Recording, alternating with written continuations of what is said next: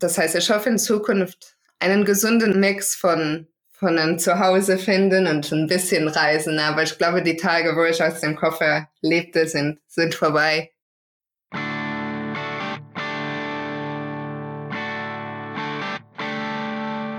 Hallo liebe Schachfreunde, mein Name ist Michael Busse und dies ist Schachgeflüster, der Schachpodcast. Auf meinem Kanal erhaltet ihr die neuesten Informationen aus der Schachwelt. Außerdem unterhalte ich mich mit Gästen aus der Schachszene über ihren Werdegang, wie man sich im Schach verbessern kann und über alles andere, was mit Schach zu tun hat. Viel Spaß mit der heutigen Folge.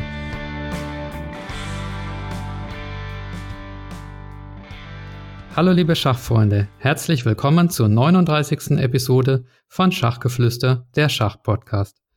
Meine heutige Interviewpartnerin kommt aus Luxemburg. Sie trägt seit 2010 den Titel Weibliche internationale Meisterin. Aktuell hat sie ein Rating von 2129. Als Schach-Freelancerin reist sie um die ganze Welt und arbeitet als Pressemitarbeiterin für große Schachturniere.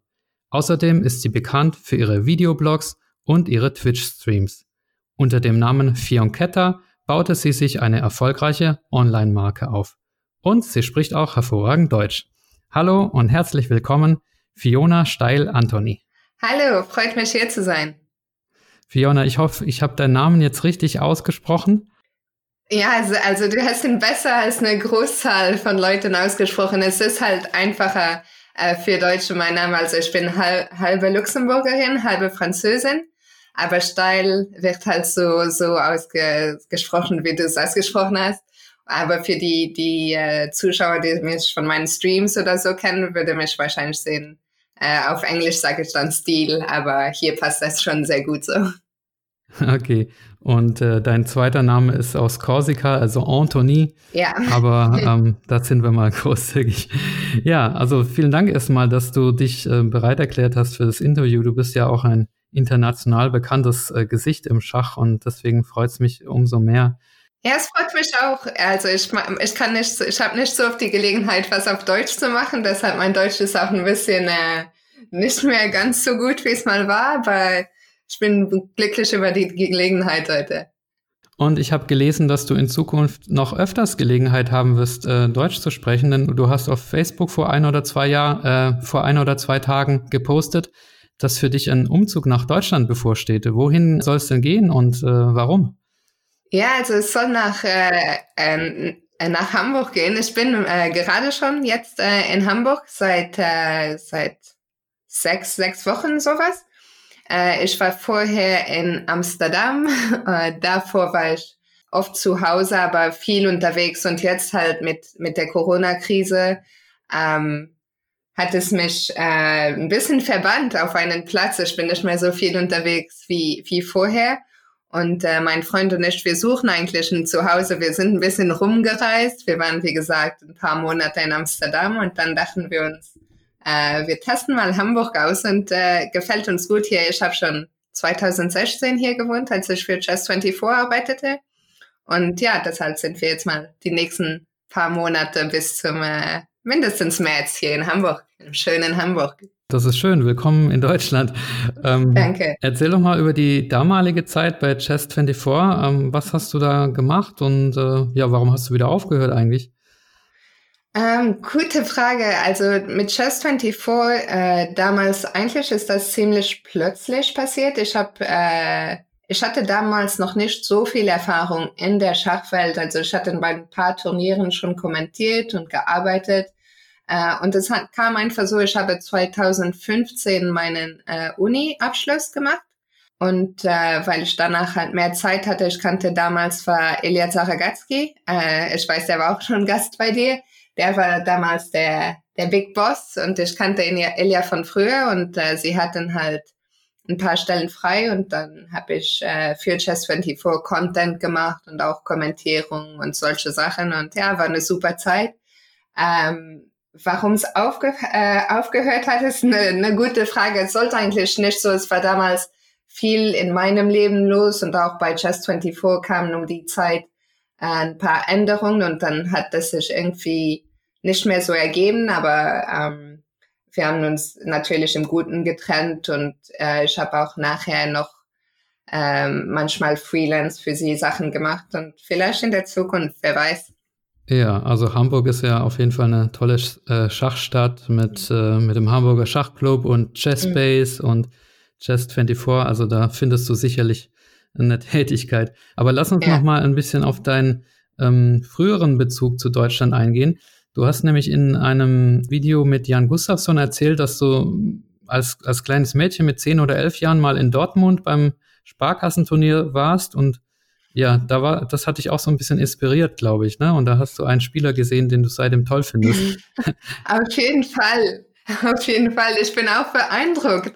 Ich bin beeindruckt äh, von deiner Vorbereitungsarbeit. Ähm, ja, also ich glaube, das war 2002, war, war, ich, war eigentlich das erste Mal, dass ich so einem ähm, Elite-Turnier live beibewohnt habe. Äh, ich war damals mit meinem Vater. Mein Vater hat mir auch Schach beigebracht. Äh, wir sind dafür zwei, drei Tage nach Dortmund gefahren. Und ich weiß noch genau, ich hatte das Turnierprogramm, wo ich alle Spieler nach ihren Partien äh, lief ich denen nach oder lauerte ihnen auf, äh, um ein Autogramm zu bekommen. Und äh, da wurde ich ein Riesenfan von Alexander Morosewitsch. Äh, er hatte an einem von den Tagen, als ich da war, ich weiß nicht mehr genau äh, gegen wen, aber er hatte eine tolle Angriffspartie gewonnen und ähm, ich war super beeindruckt. Er war auch super nett ähm, als ich ihn für, für ein Autogramm fragte. Und ja, seit, seitdem eigentlich war das einzige Schach, Schachidol, was ich jemals hatte. Ja, schön. Ja, der war ja auch früher, glaube ich, Nummer, Nummer zwei der Welt oder so, ne? Ja, genau. Ja, er war Nummer zwei und ich habe sogar vor kurzem erfahren, weil ich habe äh, witzigerweise vor, vor ein paar Wochen ein Match mit ihm organisiert auf Twitch und da habe ich da nochmal genau reingeschaut. Er war sogar ganz kurz virtuelle Nummer eins. Ah, okay. Äh, zu dem Zeitpunkt, als es nur alle drei Monate veröffentlicht wurde. Ja, dieses Match, die Fiona Fight Night, da kommen wir nachher doch noch dazu. Aber ich ähm, wollte noch mal über ähm, ja, Fiona und Deutschland sprechen. Was ist denn mit der, mit der Bundesliga? Da hast du, glaube ich, auch ein Jahr lang mal gespielt in der Frauenbundesliga, aber aktuell nicht, ne? Ja, genau. Also ich habe, ähm, das ging immer so ein bisschen hin und her. Ich habe als ich jünger war, ich weiß das ja nicht mehr genau, aber habe ich für den SK Holsterhausen in der Frauenbundesliga gespielt. Das war das erste Mal, dass ich in, in Deutschland gespielt habe. Ich glaube nur eine Saison oder vielleicht zwei maximal. Äh, und danach länger nicht mehr. Und dann 2009 habe ich in der Straßburg ein Jahr lang studiert. Und da habe ich in der Oberliga für Baden-Baden gespielt während einer Saison danach wieder länger nicht mehr. Und äh, letztes Jahr, 2019, habe ich eine Partie für Deizisau bestritten. Aber äh, nie, nie was Längeres oder, ähm, oder so. Aber auch das, wer weiß, vielleicht kommt noch in der Zukunft. Ja, also ich hoffe, dass wir dich in der Bundesliga auch sehen. Ähm, was muss man denn noch über dich wissen? Du hast in London äh, studiert, Eventmanagement. Was war denn das größte Event, äh, das du organisiert hast in deinem, in deinem Leben? Ein Schachturnier oder? Ja, witzigerweise, äh, witzigerweise habe ich nie während meinem Studium, mein Studium dauerte drei Jahre und ich habe während der drei Jahren äh, gar kein, gar kein Event aufgestellt, weil ich war damals schon so in der Schachwelt äh, drin, dass ich schon äh, während meinen äh, Unitagen ganz oft unterwegs war. Und ich wusste auch eigentlich schon, obwohl ich das Studium begonnen hatte, wusste ich, dass ich am liebsten was mit Schach machen würde. Und äh, deshalb habe ich da auch nie so viel Fleiß oder Arbeit reingesteckt ins Eventstudium. Äh, das heißt, ich denke, ja, das Größte, was ich organisiert habe, sind wahrscheinlich jetzt die, die Fight Nights, die mir auch äh, sehr viel Spaß bereiten und vielleicht noch nie. Ich habe für den, äh, den 18. Geburtstag meine, meines Bruders habe ich eine große Überraschungsparty organisiert, aber das müsste schon so das Größte sein. Okay. Ja, also wenn's, äh, wenn das geklappt hat, dann hat sich das Studium ja auch gelohnt. okay. Ähm, ja, deine, deine Schachanfänge liegen ja, äh, denke ich mal, in Luxemburg. Da bist du ja, glaube ich, aufgewachsen und das Land ist ja nicht so riesig groß. Und ja, erzähl doch mal, ob es da so eine richtige Schachszene gibt, äh, Schachkultur, Schachgeschichte in Luxemburg. Wie, wie ist es da so, äh, schachlich aufzuwachsen? Ja, also ich denke, es war, die Schachszene ist klein, aber wahrscheinlich doch größer, als viele Leute sich das vorstellen. Also wir haben in etwa, ich hatte das wahrscheinlich nachschauen sollen, aber wir haben in etwa 20 äh, Clubs, Clubbe, wie man das sagt. Sag einfach Vereine. Äh, 20 Vereine, ja genau, 20 Vereine in etwa. Äh, und äh, es gibt auch äh, verschiedene Ligen, wie in Deutschland. Und es gibt sogar, ich glaube, fünf oder sechs äh, Divisionen. Das heißt, es ist mehr los, als viele Leute, viele Leute sich das vorstellen. Schach hat, es, hat aber nicht so eine große, hat aber nicht so eine große Tradition. Äh, in Luxemburg auch nicht so viele starke Spieler. Wir hatten einen Großmeister in Alberto David, der jetzt aber leider für Italien spielt. Das heißt, jetzt haben wir wieder keinen.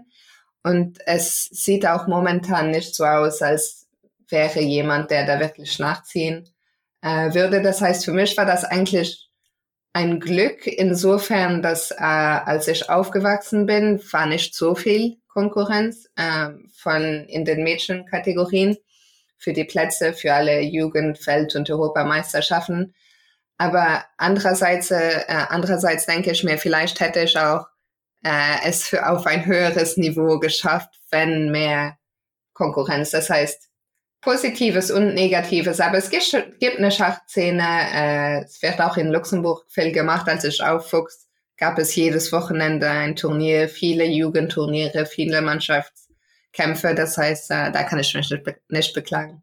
Ja, es gibt einen äh, Schachgeflüsterhörer, der Gerd Denzing, der hat mir erzählt, dass es ein schönes Turnier gibt, äh, die Echternacher Open.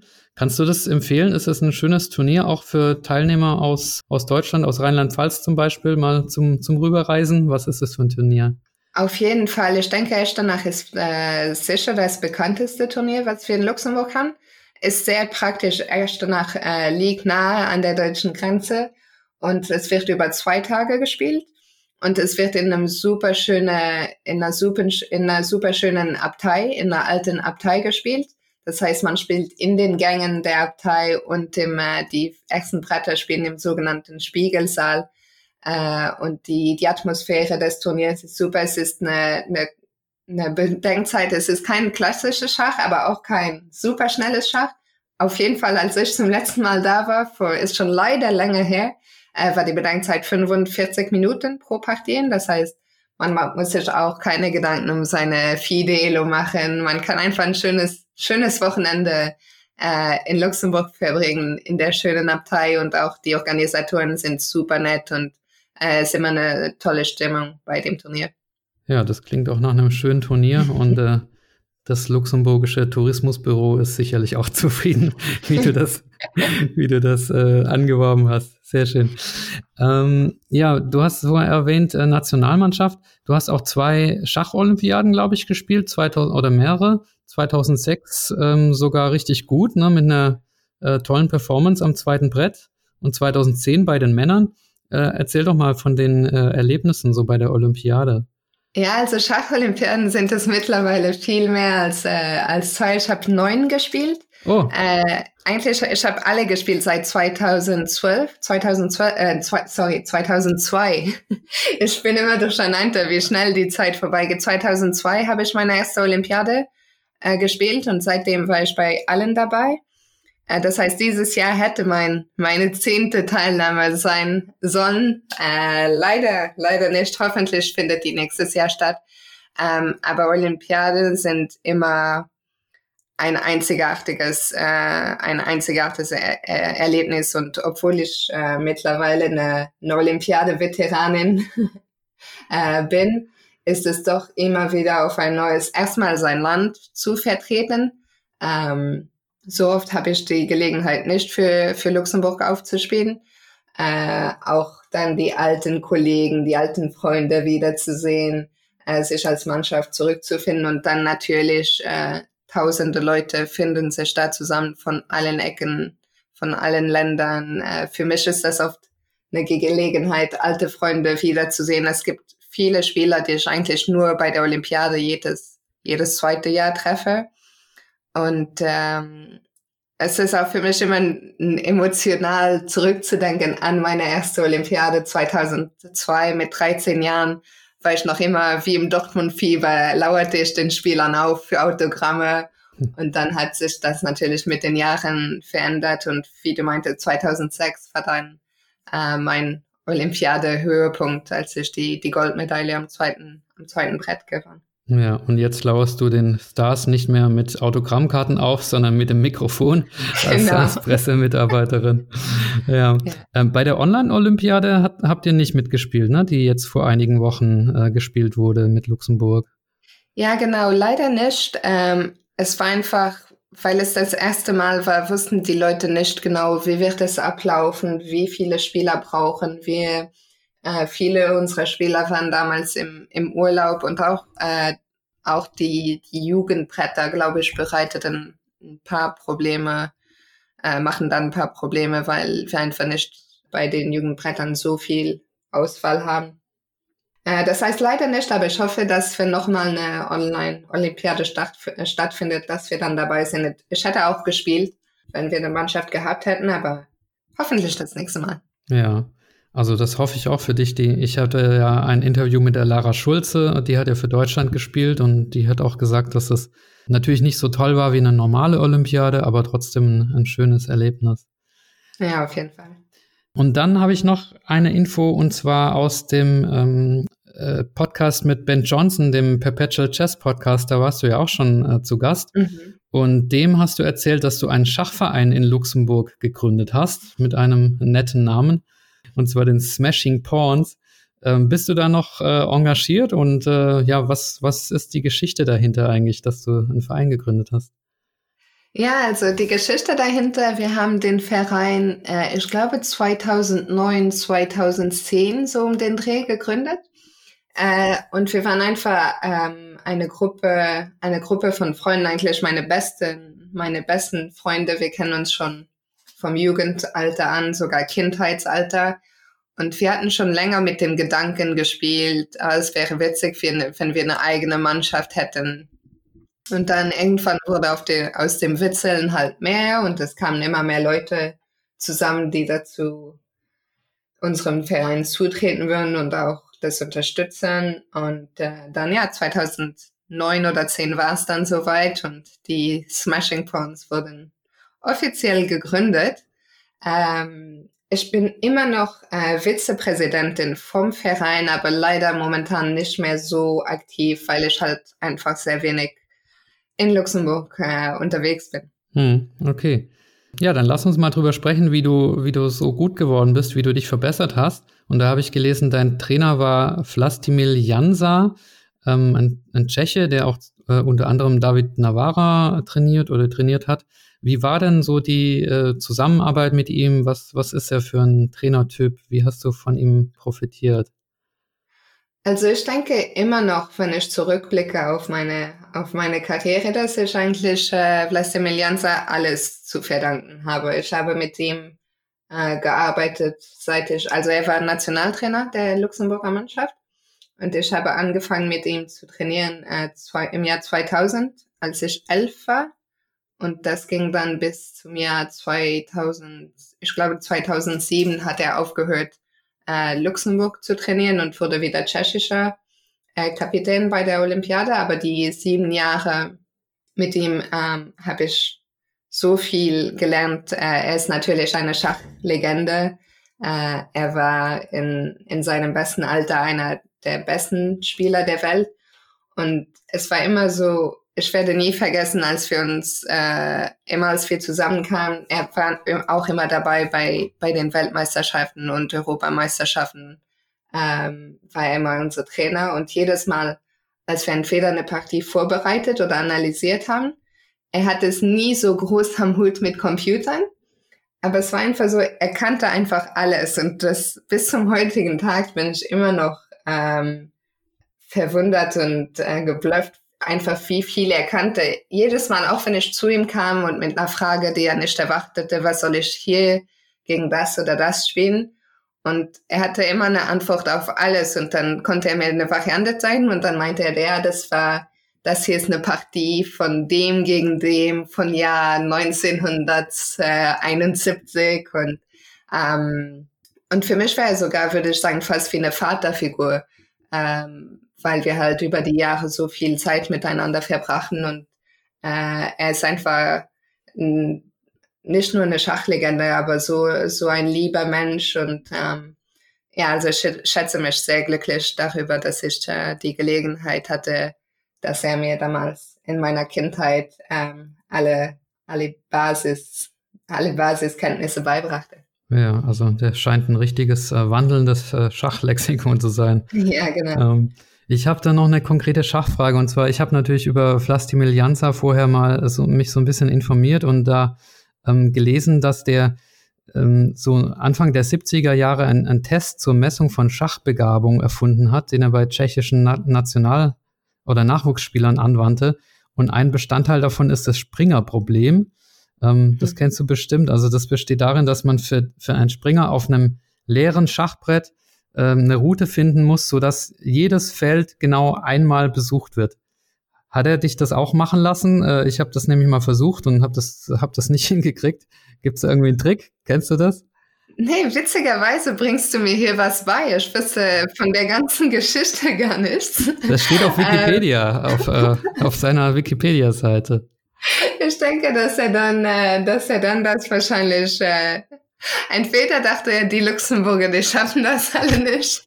Oder er hat gedacht, du schaffst es sowieso. Eins von beidem. Ja, oder er hätte das vielleicht mittlerweile aufgegeben, aber ähm, nein, das wusste ich von ihm nicht. Ich habe es aber auch das äh, Springerproblem unabhängig irgendwo gesehen und äh, ich hatte es auch versucht, aber ja, sehr, sehr schwierig. Also für alle Zuschauer, äh, Zuhörer, die das beim ersten Mal ähm, schaffen, da wäre ich sehr beeindruckt. Okay, ja, vielleicht ist es auch nicht von ihm, aber ähm, ja, ich werde das am, am Ende des Podcasts nochmal noch mal klarstellen. Und ähm, ich auch. Ich, da, ich, ich da richtig recherchiert habe oder nicht. Aber okay, also dann bin ich zumindest beruhigt, dass du sagst, dass es, dass es recht schwer ist. Aber es macht auf jeden Fall Spaß, äh, das äh, zu versuchen. Ja, apropos Training, ähm, du bist ja auch Trainerin. Du hast mir erzählt, dass du gerade vor unserem Interview noch äh, ein Kind trainiert hast. Das heißt, du gibst auch selbst Schachunterricht. Trainierst du denn am liebsten Kinder oder war das jetzt Zufall? Ja, also das ist war jetzt kompletter Zufall. Das war eigentlich einer meiner ersten offiziellen Stunde. Also ich habe eigentlich äh, Schachtraining, ich habe viel gemacht mit Schach, aber Training war was, wo ich mich lange gestreut habe und auch jetzt. Ähm, ich habe ein Profil auf der neuen Seite coaches.com. Äh, das ist eine Partnerseite von Chess24. Aber ähm, ich bin eigentlich momentan noch sehr glücklich darüber, dass das keine regelmäßige Sache hier ist. Hier war das jetzt äh, wirklich ein Zufall. Es war ein Teil einer Trainingkampagne. Das heißt, wenn ich aushelfen kann, ähm, falls ich in Zukunft trainieren sollte, äh, würde ich lieber das wahrscheinlich mit Kindern oder ähm, Anfängern machen. Äh, ich bin jetzt nicht so, so begeistert um die große, große Vorbereitung jetzt für, also ich würde mich mehr dann eher auf Partien analy äh, analysieren, spezialisieren oder so, eher als auf Eröffnungs Eröffnungsvorbereitung oder solche Sachen. Aber ich denke auch allgemein, dass ähm, dass ich nicht so viel als Trainerin unter sein, unterwegs sein werde. Okay, kannst du noch mal was über diese neue Plattform sagen, Coaches, äh, weil das habe ich jetzt zum ersten Mal gehört. Also äh, ja, Coaches äh, hat gelauncht vor etwa zwei äh, Monaten, glaube ich, äh, Ende Juli, falls ich mich nicht irre. Ist wie gesagt Teil der der Chess24 Familie und es ist eigentlich die erste Plattform, die ganz auf äh, Coaching spezialisiert ist, was daran besonders ist. Äh, vorher für, für Training brauchte man sowohl Skype als auch eine der Schachplattformen und dann Bezahlung ging nochmal über eine andere Plattform. Und hier ist jetzt alles unter einem Dach. Das heißt, man braucht nur Coaches, dann da gibt's natürlich das Schachbrett, aber es gibt auch, der Videocall findet auch auf der Plattform statt und auch, ähm, auch die Bezahlung und Buchung. Man kann sehen, wann ist ein Coach äh, wann kann man den buchen, wann ist er frei, wie viel kostet der. Das heißt, es ist alles ähm, einfach, äh, finde ich eine super Idee, alles auf einer Plattform zu finden. Ja, also unglaublich, was gerade an Angeboten ähm, auf den Markt kommen. Das ist wirklich eine, eine gute Zeit, um Schach zu spielen momentan. Ja. Sprechen wir doch mal über dich als, als Spielerin. Wie hältst du es denn ähm, mit, mit Eröffnungen? Was würdest du den Zuhörern raten? Soll man lieber ein enges Repertoire haben, also immer die gleiche Eröffnung spielen, mit dem Vorteil, dass man sich da auskennt? Oder soll man lieber variabler spielen? Wie hast du das gemacht? Also ich denke, da fragst du ganz die falsche Person. Meine Eröffnungen sind nämlich äh, eine Katastrophe. Auch da habe ich nochmal das Glück, dass ich, weil ich damals äh, mit, mit Großmeister Jansa so lange gearbeitet habe, dass ich die Eröffnung, die ich damals lernte, äh, dass ich da glücklicherweise auf ein altes Grundkenntnis zurückgreifen kann oft, aber meine Eröffnungen, also da bin ich nicht die richtige Person, Leuten Tipps zu geben. Äh, momentan spiele ich ja sowieso nicht mehr viel, wegen der Krise sowieso nicht mehr viel äh, äh, Live-Schach. Aber auch vorhin schon, die letzten Jahre, ich würde sagen seit 2015 bis 2015 habe ich sehr, sehr viel gespielt, sogar vielleicht zu viel. Ähm, zwischen 2000 2009 und 2014 hatte ich immer so um die 100, 100 klassische Partien pro, pro Jahr. Fast im Nachhinein denke ich, das war zu viel.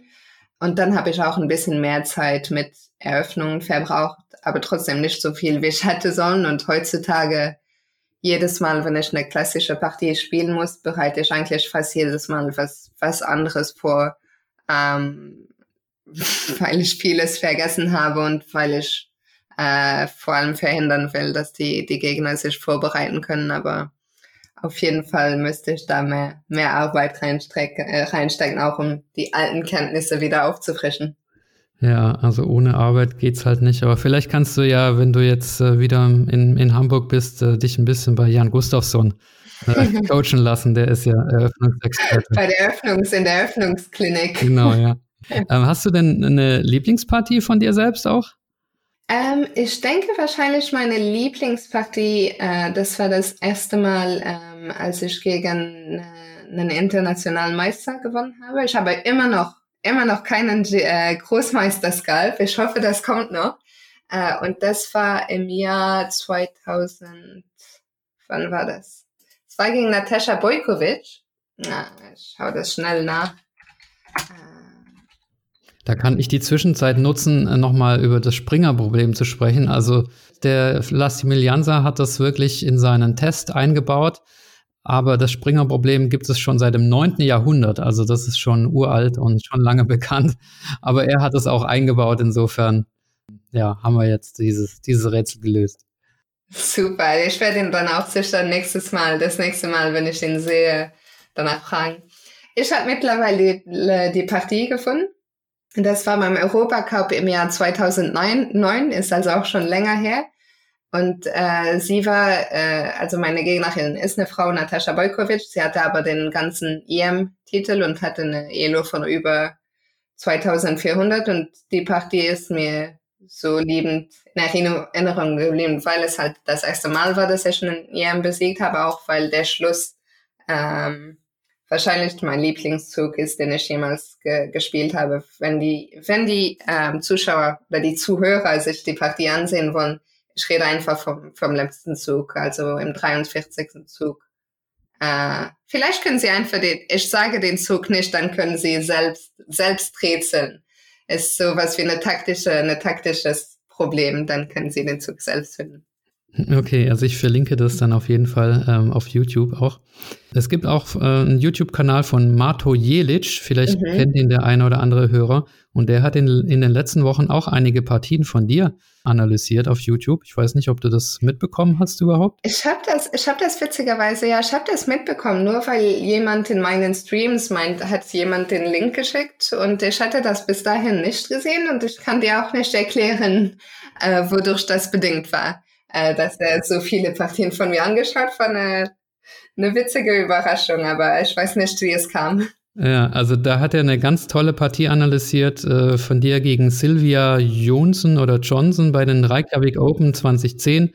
Da hast du mit der Dame und mit beiden Türmen auf der G-Linie Druck auf G7 aufgebaut und dann noch äh, den, den Haarbauern zur Hilfe genommen. Das war also eine, eine ganz tolle, ein ganz toller Angriff. Also an die Zuhörer, das äh, könnt ihr euch auch mal angucken. Ja, die Partie ist auch, ähm, das ist auch witzig, weil mein Freund hatte mal, der wollte einen Videofilm über Schachmotive Und dann hat er irgendwo online so gesucht, äh, ich weiß nicht mal wo, irgendwo kann man eingeben, so nach verschiedenen Mustern zu suchen. Und dann kam die Partie da auf und ich hatte die ganz vergessen. Und dann kam sie nochmal in dem Matto äh, Video und das ist auch, ja, auch eine gute Erinnerung. Jetzt hast du zweimal von deinem Freund gesprochen. Jetzt muss ich natürlich fragen, dein Freund ist auch Schachspieler. Kennen wir den? Dürfen wir den kennen? Ja, ihr dürft ihn kennen. Ja, er ist auch Schachspieler. Ähm, er ist Schachtrainer. Er heißt äh, Alex Astane Lopez und ist äh, internationaler Meister aus Irland. Ah, okay, ja, der war auch auf dem Bild zu sehen, das du vor ein paar, paar Wochen in Hamburg äh, geschossen hast mit. Äh ja, genau. Der streamt auch manchmal mit mir und äh, ja, wie gesagt, er ist auch ähm, auf Coaches da ganz aktiv unterwegs. Ja, dann wünsche ich euch natürlich äh, das Beste. Dankeschön. Lass uns noch mal kurz über deine, äh, den Titel sprechen. Also du bist WIM. Hast du noch das Ziel, WGM oder IM zu werden oder hast du das ad acta gelegt? Ich denke, IM ist, äh, muss ich mir einge eingestehen, ich bin jetzt in meinen 30ern. Ich glaube, das ist jetzt zu spät. Ähm, WGM äh, pendle ich oft hin und her, dass ich denke, ich möchte den noch machen. Und dann, dass ich doch denke, ich, ich bin immer ähm, schachlich ziemlich äh, faul gewesen.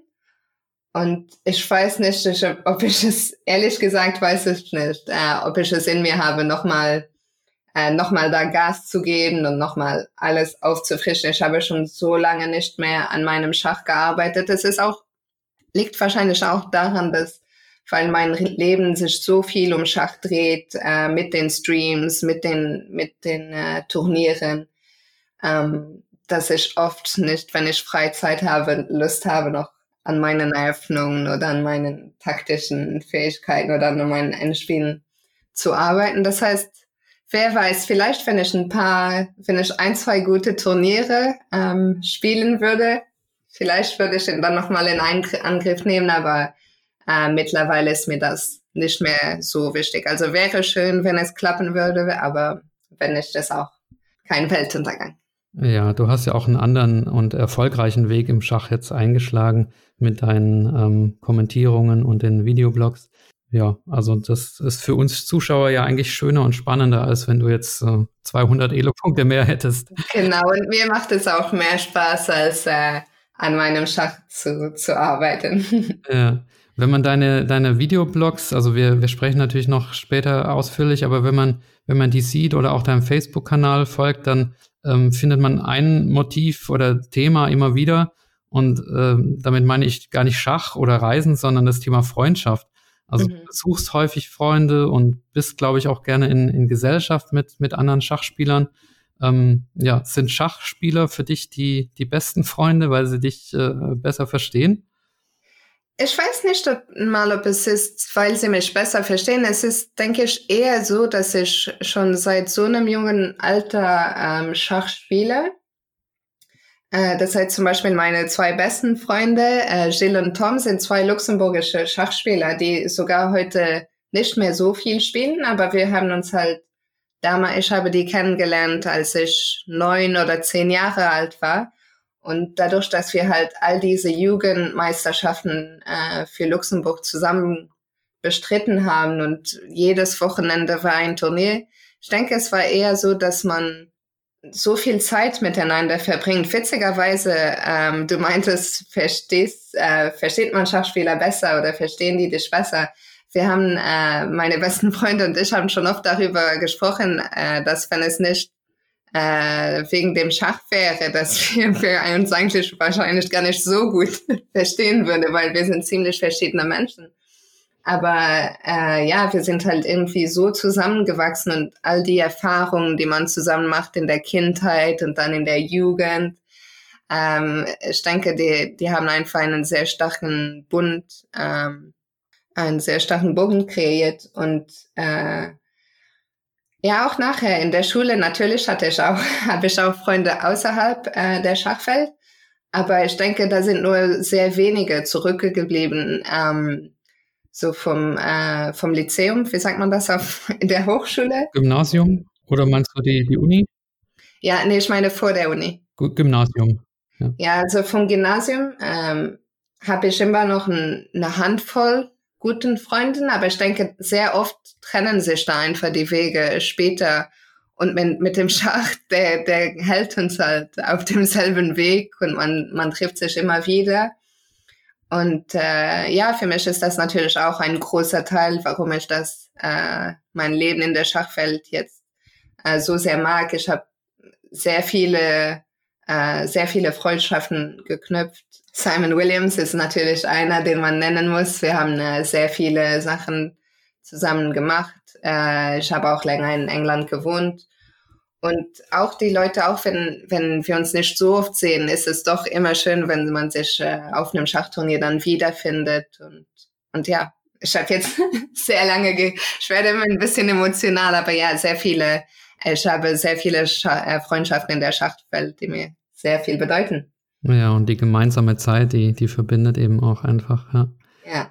Ähm, ja, du bist ja auf äh, Reisen sehr viel unterwegs. Ähm, erzähl doch mal jetzt, wenn du auf ein Turnier fährst, dann ist das ja nicht immer als Spielerin, sondern, sondern als Pressemitarbeiterin. Das heißt, man kann dich sozusagen buchen als Press Officer und du arbeitest dann da so mit dem lokalen Mediateam zusammen oder wie genau funktioniert das?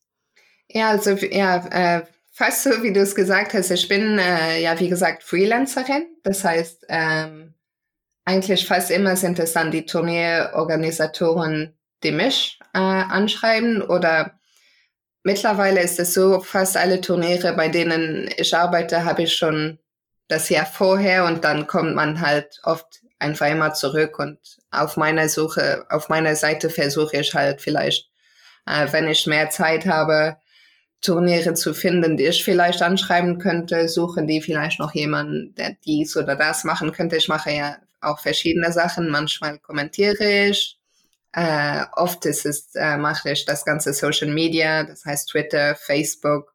Aber mittlerweile sind äh, auch viele Turniere, die ein größeres Budget haben. Zum Beispiel letztes Jahr äh, bei der Isle of Man beim Grand Swiss Turnier, was ja ein, ein Qualifikationsturnier war für das Kandidatenturnier, äh, wurde ich gebucht, äh, fast ausschließlich um Interviews zu machen. Äh, das heißt, auch jetzt für solche Sachen gibt es mehr, mehr Raum äh, und es gibt immer mehr, mehr Möglichkeiten. Jetzt natürlich mit Twitch, mit der, dem ganzen Aspekt von der Streamwelt kommen nochmal Sachen hinzu, auch das Vloggen, ähm, die Videoblogs. Äh, werfe ich auch manchmal rein, wenn ich Turniere anschreibe und ich meine, ich könnte auch einen Vlog machen. Das heißt, es gibt sehr viele Möglichkeiten, aber äh, in den meisten Fällen schreiben halt die Turnierorganisatoren mich an und äh. Wie hat es eigentlich angefangen? Am Anfang warst du ja nur Spielerin. Wie bist du denn da reingerutscht in diese Szene? Ja, es war eigentlich, äh, eigentlich war das sehr witzig. Das war 2014. Ich meinte ja schon vorher, dass ich eigentlich ein paar Jahre, glaube ich, zu viel gespielt habe. Hm.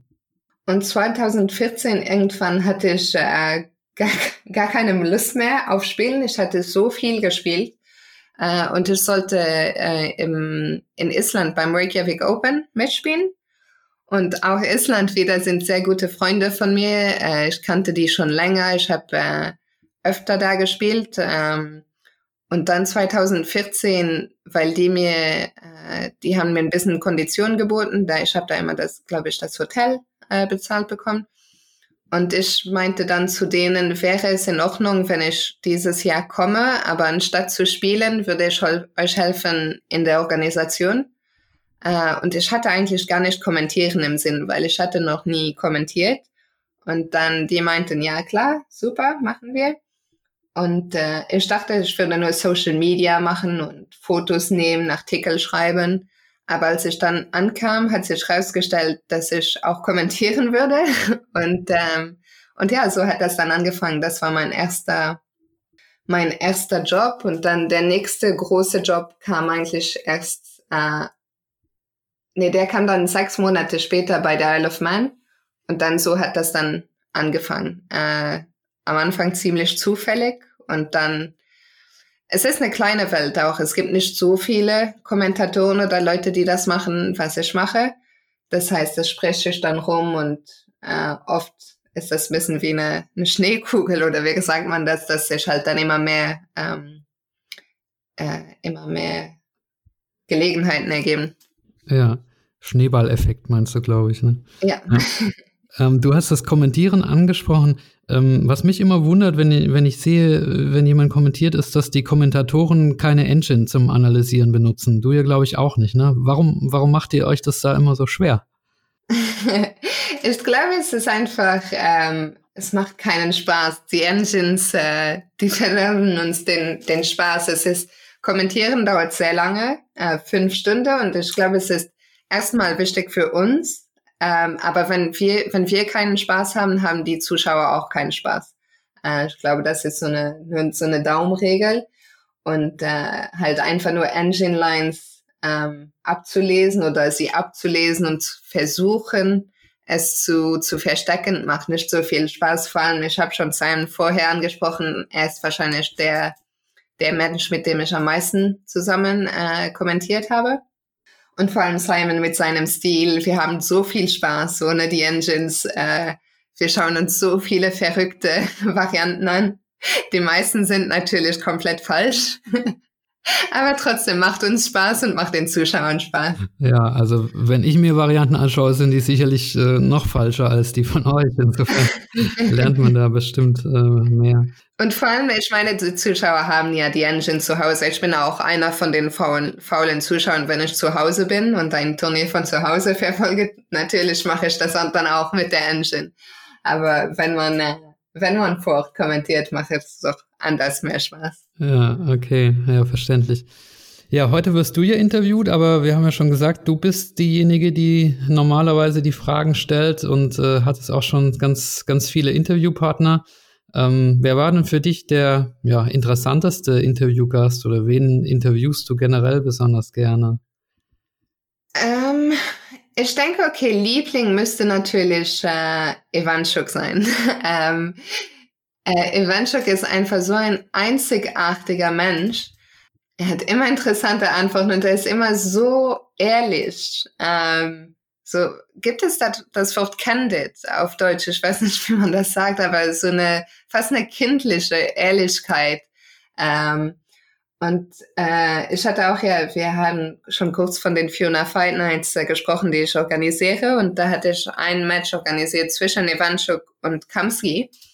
Und eigentlich vorher mache ich nur mit den Spielern aus. Wir machen ein kurzes 15 Minuten Interview nach, der, nach dem Match. Aber mit Ivanchuk. Äh, irgendwie hatte er erst technische Probleme. Das heißt, wir haben erst das Interview mit äh, Gata gemacht. Und dann ging Gata raus aus dem Call und dann kam Ivanchuk dazu. Und äh, die Leute waren so begeistert und es war schon ziemlich spät. Ich glaube, es war schon ein Uhr nachts in der Ukraine. Aber einfach er meinte immer, ich, ich habe ihm immer die Gelegenheit gegeben und ich meinte, wenn du gehen willst, ist okay. Und er meinte immer, nee, nee, ist, ist gut, ist gut. Und schlussendlich dauerte das Interview so anderthalb Stunden. und äh, ja, das ist einfach, das äh, erst vor kurzem, ist aber eine tolle, tolle Erinnerung.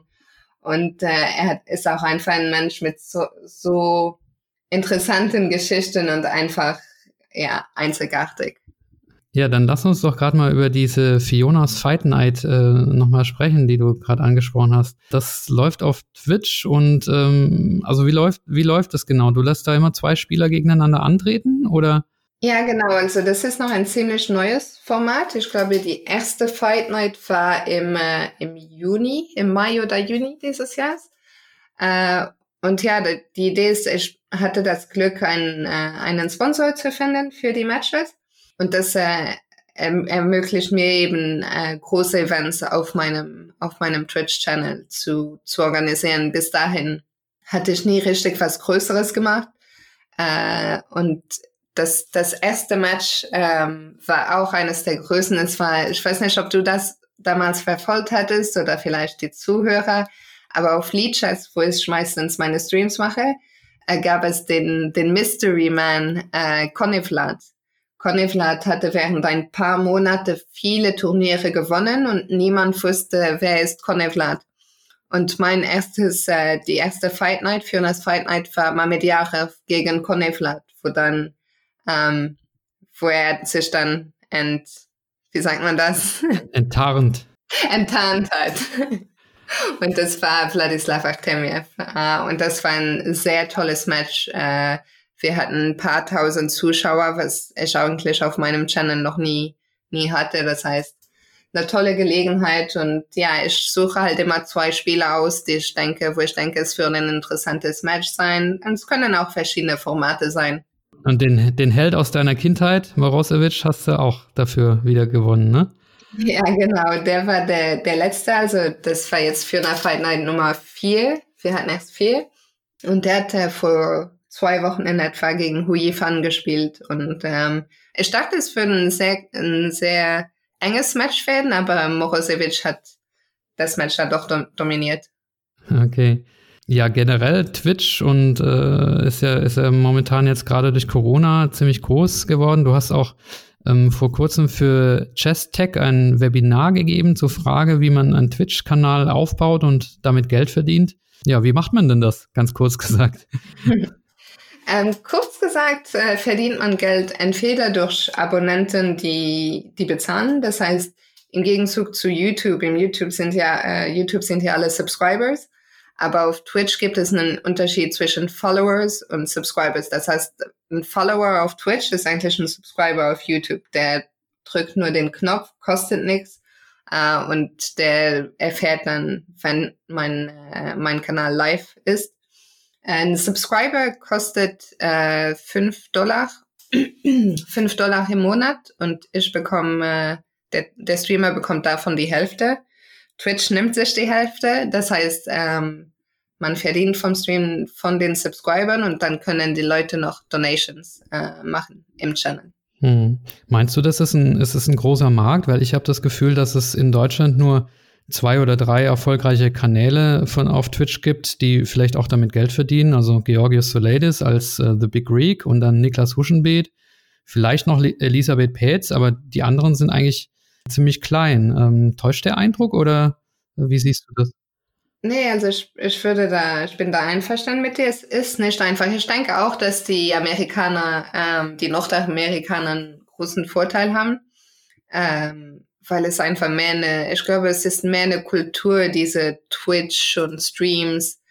Und ich habe mich auch damit schon mit anderen europäischen Freunden unterhalten. Ich denke, wir haben es schwieriger. Ich, ich, ich meine, es ist auch nicht mein Hauptjob. Äh, es ist sehr schwierig, davon ähm, Vollzeit, einen Vollzeitjob daraus zu machen.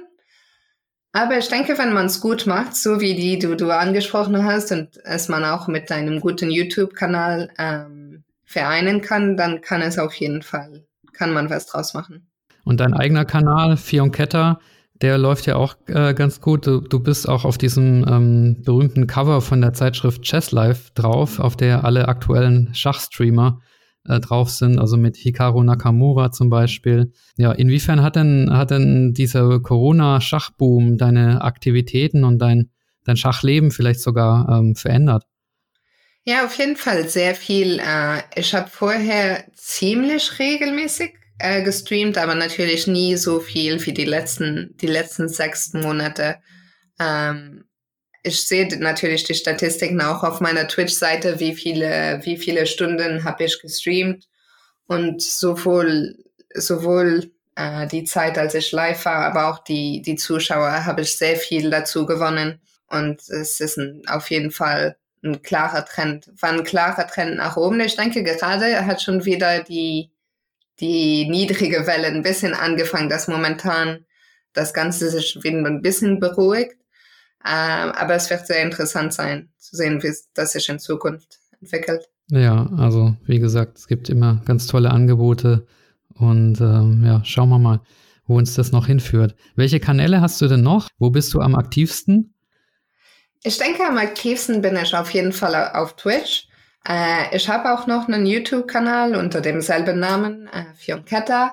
Da bin ich nicht so aktiv, wie ich es möchte.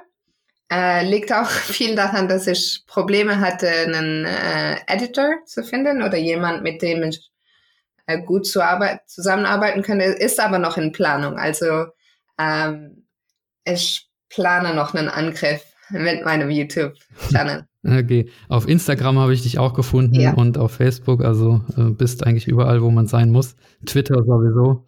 Ja, alle Social Medias, äh, Facebook. Ich hatte das große Glück, dass äh, Fioncatta witzigerweise der der Name hat lange gedauert, bis ich drauf kam, aber ich kam äh, damals in Hamburg äh, 2016 schlussendlich drauf und ich hatte das große Glück, dass der noch überall zu haben war. Das heißt, äh, wenn man Fionketta sucht, ich bin unter dem Namen überall unterwegs. Genau, du bist, bist die einzige Fionketta, die es gibt. genau. Ähm, deine Videoblogs oder, oder Vlogs, ähm, geht es dir da mehr um Reisen, um, um Schach, um also was willst du damit, damit sagen? Ich war auch übrigens überrascht über die hohe Qualität. Also du äh, hast da offensichtlich auch professionelle Hilfe. Aber was, äh, ja, was möchtest du damit zum Ausdruck bringen? Ja, also erstmal muss ich sagen, die, die Vlogs, ähm, Nummer eins war eine Katastrophe. Ich habe einfach zwei, äh, zwei, dreimal was Kurzes gefilmt und das so zusammen. Ich habe gar keine, also ich habe gar keine Fähigkeiten, irgendwas zu editen oder äh, allgemein te technisch bin ich nicht sehr, nicht sehr begabt. Das heißt, äh, da geht der ganze, das ganze Lob, alles geht an äh, Anton Scratme.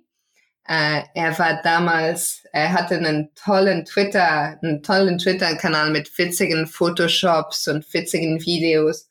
Und äh, er ist eigentlich mein, äh, mein, mein Partner in allen Sachen, was YouTube und Twitch angeht. Arbeiten wir an allem zusammen. Das heißt, alles, was ihr, was ihr auf meiner Seite seht, Twitch, die Overlays, äh, die Vlogs, alle Videos auf meinem YouTube, die geeditet wurden, ist alles er. Das heißt, ich habe ihm da sehr viel zu verdanken.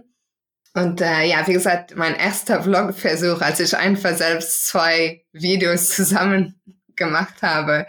Äh, ich kannte ihn damals schon und er hat das gesehen und er meinte, vielleicht könnte ich dir helfen, mit den Vlogs in Zukunft. Äh, und ja, so waren die, die Vlogs äh, geboren und es ist einfach etwas, ähm, was mir sehr viel Spaß bereitet. Ich glaube, ich habe noch nie einen Cent, äh, einen Cent verdient mit den Vlogs. Aber es macht mir, mir sehr viel Spaß, die Leute mitzunehmen, ein bisschen hinter die Kulissen von den Turnieren, weil ich glaube, sehr oft äh, vor allem Elite, äh, Elite-Turniere sieht man, man sieht die Partien, man sieht vielleicht ein Interview, man sieht vielleicht ein paar Fotos vom Spielsaal. Aber ich denke, es ist doch schwierig für die Leute, sich vorzustellen, wie läuft es da wirklich ab bei dem Turnier? Was passiert, wenn die Partien vorbei sind? Was machen die Spieler? Ähm, wie sieht es aus im, im Studio? Wie sieht es im Spielsaal allgemein aus? Und äh, ich denke, meine Vlogs gehen, geben die Leute da eine Chance, ein bisschen einen Blick hinter, hinter die Kulissen äh, zu bekommen. Und es bereitet mir auch viel Freude, sie, sie mit auf diese Reise zu nehmen. Ja, also ich habe auch Spaß gehabt beim, beim Anschauen und äh, ja, man sieht einfach auch äh, Leute wie äh, Großmeister wie Simon Williams oder David Howell, wie sie ja, ähm, ja da sitzen und äh, Späße machen, also wie jeder andere auch. Ja, genau. Ich denke, es gibt auch den es gibt viele Spieler, die auch in meinen Vlogs äh, mal eine Rolle haben, ohne dass es ein formelles Interview ist. Und es, ich glaube, es macht auch die ein bisschen menschlicher, dass die, die Leute einen Einblick bekommen. Okay, ja. was, was sind nicht nur die Eröffnungen, die gut spielen kann oder so, aber was, was ist das für ein Mensch? Und, ja. Auf jeden Fall. Ja, wenn wir eine weitgereiste äh, Person wie dich da haben, dann brauchen wir natürlich auch noch Reisetipps. Ähm, wenn man jetzt ein, ein schönes Turnier spielen will, äh, verbunden mit, mit einem schönen Reiseziel vielleicht auch, also wo man Tourismus und Schach kombinieren kann, hast du da eine Empfehlung für die Zuhörer? Ähm, also meine Nummer eins Empfehlung, ähm, ich bin auch wahrscheinlich nicht ganz unparteiisch, aber ist auf jeden Fall Reykjavik. Ähm, Reykjavik war immer schon, schon bevor ich da gearbeitet habe, mein, mein Lieblings, äh, Lieblingsturnier. Ähm, äh, Island ist ein wunderschönes Land. Mittlerweile, wenn ich dahin fahre, versuche ich immer eine Woche vorher oder eine Woche länger zu bleiben, um ein Auto zu lohnen und um die Insel zu fahren. Und es gibt immer wieder was Neues zu entdecken. Die Leute sind so nett. Das Turnier findet in der Konzerthalle von, von Reykjavik statt. Es ist wahrscheinlich die schönste Location äh, für ein Open-Turnier überhaupt. Nach Echternach nach Echternach. Auch Gibraltar ist natürlich ein Muss. Ähm, es gibt da so viele die Side-Events, alles, was es da zu erleben gibt. Äh, auch Gibraltar, glaube ich, ist ziemlich ähm, one of a kind. Also fast das einzige Turnier, von, wo man im selben Turnier wie die besten Spieler der Welt äh, spielen kann.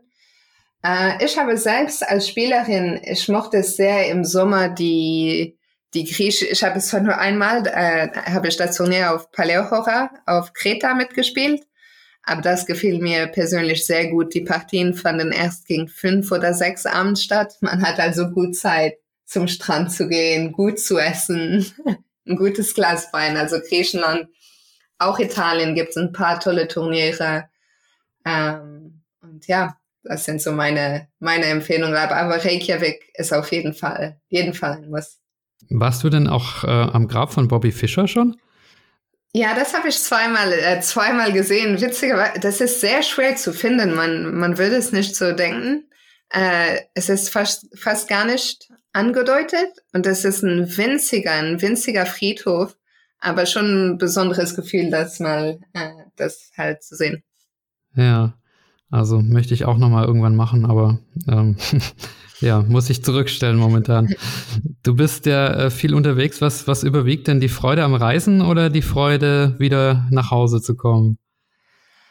Ähm, ich denke, während, ich denke, das ist so eine, eine Alterssache fast. Ich denke, während meinen 20ern, Anfang 20er, auch Mitte 20er, Ende 20er, ich, äh, ich bin so viel gereist. Es, es, waren, es gab sehr viele Jahre in meinem Leben, wo ich eigentlich fast kein Zuhause hatte, ähm, wo, es, wo ich aus einem Koffer gelebt habe. Und äh, das hat mir auch gut gefallen. Es waren tolle Jahre. Ich blicke sehr gerne darauf zurück. Aber jetzt mit Anfang 30er mittlerweile, ich war überrascht. Äh, die Krise hat mich äh, überrascht. Ich dachte, es wird komisch für mich, ähm, dass ich jetzt plötzlich auf einem Ort bin und es fast keine Reisen mehr gibt. Aber es hat mir äh, überraschend, überraschend gut gefallen.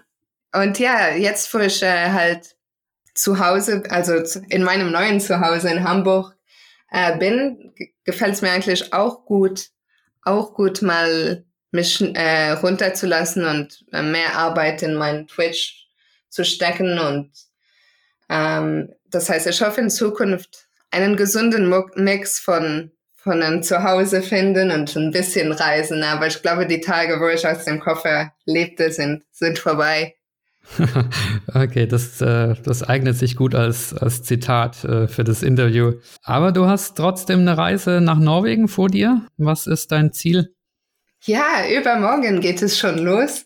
Ich, mein Ziel ist das Norway, äh, Norway Altibox Chess Turnier. Das heißt, ähm, es geht wieder los mit der Arbeit. Das wird das erste erste Elite-Turnier sein, das äh, wieder stattfindet, seit das Kandidatenturnier unter, unterbrochen wurde. Und ähm, ich bin natürlich sehr glücklich dabei zu sein und äh, ich bin gespannt, wie das ablaufen wird. Was hast du für eine Rolle? Du kommentierst wieder oder Interviews oder was machst du? Nee, dieses Mal, äh, ihr habt großes Glück. Alle Schachfans können sich freuen, äh, denn das äh, Kommentieren wird äh, Judith Polga und Wladimir Kramnik machen. Oha. Das heißt, da, da können, ich freue mich auch. Äh, jeder kann sich freuen und äh, ich werde vor Ort sein, um Spielerinterviews zu machen und auch Social Media wieder. Okay. Und wer ist der Favorit? Magnus wahrscheinlich, ne? Ja, das heißt, das Feld, es sollten eigentlich zehn Spieler sein. Das Turnier sollte ähm, anfangs im Mai stattfinden. Es wurde jetzt aus, auf sechs Spieler runtergesch äh, runtergeschraubt drei erfahren, drei Routiniers, Magnus Carlsen, Fabiano Caruana und Levon Aronian. Und dann drei Spieler, die ihr Debüt machen beim Norway Chess. Äh, Jan-Christoph Duda, der Giri ersetzt hat. Dann Alireza Firuja, freuen wir uns natürlich alle. Und äh, Arian Tari, noch ein zweiter Norweger. Ah, okay, aber das hört sich auf jeden Fall spannend an. Gerade Firuja finde ich, äh, ja. finde ich interessant. Und das Turnier hat auch, äh, wie letztes Jahr, das Besondere daran ist, falls eine Partie Remis endet, ist das noch nicht das Ende. Dann kommt eine Armageddon-Partie. Das heißt, jede, Turnier, äh, jede Partie findet einen, einen Gewinner. Ah, okay. Ähm, du hast gerade das Kandidatenturnier äh, angesprochen, das abgebrochene. Das, das soll ja fortgesetzt werden. Hast du noch einen Tipp für uns? Ähm, ich drücke Maxim Vaschila Graf die, die Daumen. Ich habe selbst keinen Tipp. Ich bin auch gespannt, ob wird es nun wirklich Ende Oktober weitergehen? Wird es in Ekaterinburg oder wird es in Tiflis stattfinden? Ähm, ist es wirklich Ende Oktober schon soweit? Ich hoffe auf jeden Fall. Und äh, ja, go, go, go. Allez, Maxim.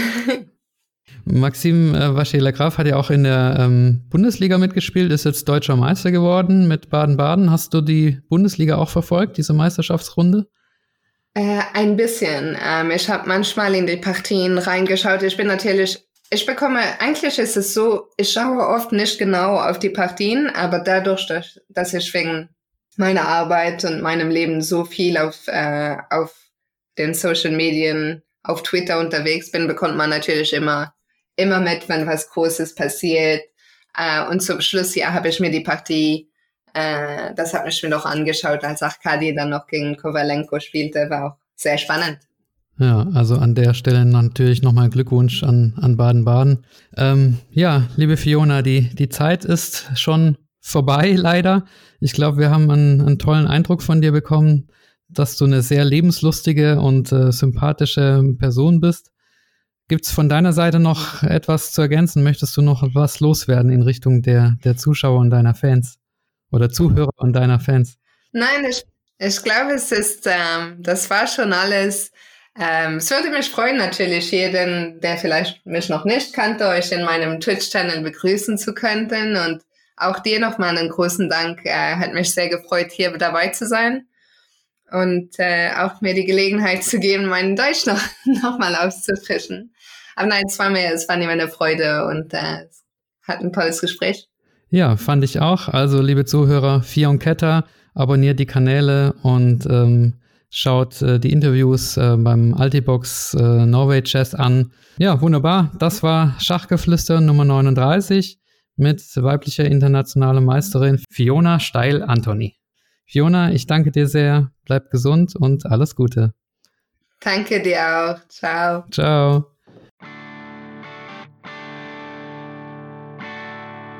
Ja, liebe Zuhörer, ich hoffe, euch hat die heutige Episode gut gefallen. Ich richte mich bei den Inhalten dieses Podcasts gerne auch nach euren Wünschen. Wenn ihr mir dazu oder ganz allgemein ein Feedback geben wollt, dann schreibt einfach an meine E-Mail-Adresse. Sie lautet schachgeflüster mit ue at gmail.com oder nutzt auf YouTube die Kommentarfunktion. Vergesst auch nicht auf YouTube den Kanal zu abonnieren, damit ihr informiert werdet, wenn eine neue Episode hochgeladen wird. Alle Spotify-Hörer haben die Möglichkeit, dem Podcast zu folgen. Falls ihr mich auf Apple Podcast hört, gebt mir bitte eine Bewertung. All das hilft, um den Kanal populärer zu machen. Wer meinen Podcast finanziell unterstützen möchte, kann das ab sofort auch gerne tun und zwar über eine Spende auf www.patreon.com, geschrieben Patreon. Das ist natürlich absolut freiwillig, hilft mir aber, die Qualität dieses Podcasts künftig weiterhin zu verbessern und die Ausgaben, die damit verbunden sind, zu bestreiten. Am besten ist natürlich eine mündliche Weiterempfehlung an Freunde oder Bekannte. Bedanken möchte ich mich sehr herzlich bei allen bisherigen Interviewgästen, die ihre Zeit und Energie eingebracht haben bei meinem Schachverein, nämlich den Schachfreunden Himstetten, und bei meiner Familie für die Unterstützung. Bis zur nächsten Folge, bleibt gesund und ich wünsche euch allzeit Gutstellung. Viele Grüße, euer Michael.